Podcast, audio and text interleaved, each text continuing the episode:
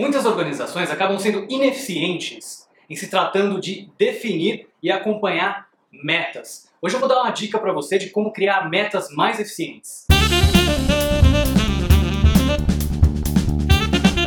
É muito comum a gente ouvir as pessoas falarem, por exemplo, que tem uma meta, que tem o objetivo de perder peso, que tem o objetivo de ganhar mais clientes, que tem o objetivo que a empresa cresça, que tem o objetivo, por exemplo, de aumentar a sua audiência. Percebe que desta maneira né, que eu estou falando, são todos objetivos e metas muito vagos. Existe uma ferramenta chamada Smart Goals que fala para a gente de cinco coisas que nós temos que levar em consideração quando nós estamos definindo uma meta. E se nós levarmos em consideração essas cinco coisas, conseguiremos criar metas mais eficientes. E a primeira ideia é justamente a ideia de criar metas mais específicas. Então, exatamente de quanto peso você está falando que você vai perder? Você quer emagrecer? O que é que está por trás daquela ideia de perder peso? Então, seja mais específico, por exemplo, com essa meta. Se você quer crescer a, sua empresa, por que, que você quer crescer a sua empresa? Que tamanho de empresa você quer ter?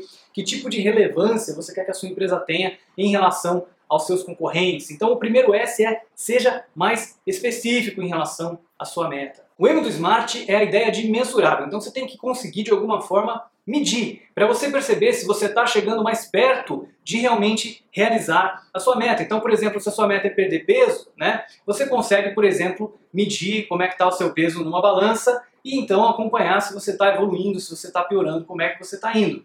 Então tem que ser uma meta que você consiga, de alguma maneira, medir. Se aumentar a sua audiência, por exemplo, você tem um canal aqui no, no YouTube, quantas visualizações você tem no seu canal hoje e até quantas visualizações você quer ter para atingir seu objetivo? Então, o que você consegue medir? Se você quer crescer a sua empresa, por exemplo, qual o faturamento atual, né, versus o faturamento do mês que vem que você precisa ter também. Então, tem que ser alguma coisa que seja palpável, que você consiga medir, que você consiga mensurar. Se você tem um objetivo que você não consegue mensurar, medir, vai ser difícil de você tratar isso como uma meta. Por exemplo, eu quero ser mais feliz, né? mas como que você mede a sua felicidade? Em termos de ter uma certa quantidade, por exemplo, de momentos alegres, de momentos melhores, né? como é que você consegue medir isso? Ah, eu gostaria que a minha empresa fosse mais relevante no mercado, mas Peraí, como é que você vai medir essa relevância no mercado? Vai ser em termos de market share? Vai ser em termos de quantas vezes a sua empresa aparece na mídia, por exemplo? Então é importante que você se lembre de que você tem que conseguir medir de alguma maneira para que a sua meta seja uma meta inteligente, para que a sua meta seja uma meta smart. O próximo, que é o A, é o A de achievable. Então, tem que ser uma meta atingível, você tem que conseguir atingir, tem que ser realista essa meta, né? Se você tem, por exemplo, 100 quilos, não adianta você dizer que gostaria de que no período de um mês você conseguisse chegar a 50 quilos, perder metade do seu peso é algo totalmente impossível. Então é preciso que seja alguma coisa realista, algo que você consiga de fato realizar fazer acontecer também. E o R do Smart é de relevante. Então, a sua meta tem que ser relevante, ela tem que ser importante para você.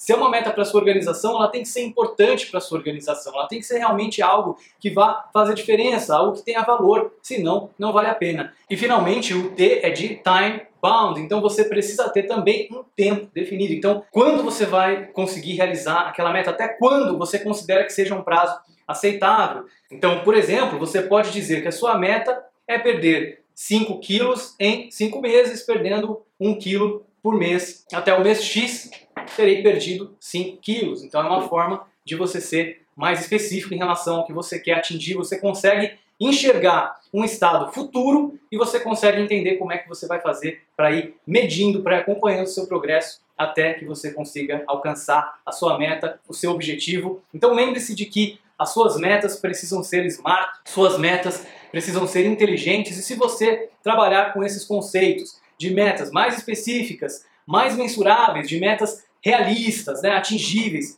de metas também que tenham um tempo definido e de metas que sejam relevantes. Né? Se você levar em consideração todos esses itens que a gente discutiu aqui nas metas SMART, com certeza você vai conseguir criar metas melhores e acompanhar melhor a sua evolução até que você consiga atingir essa meta.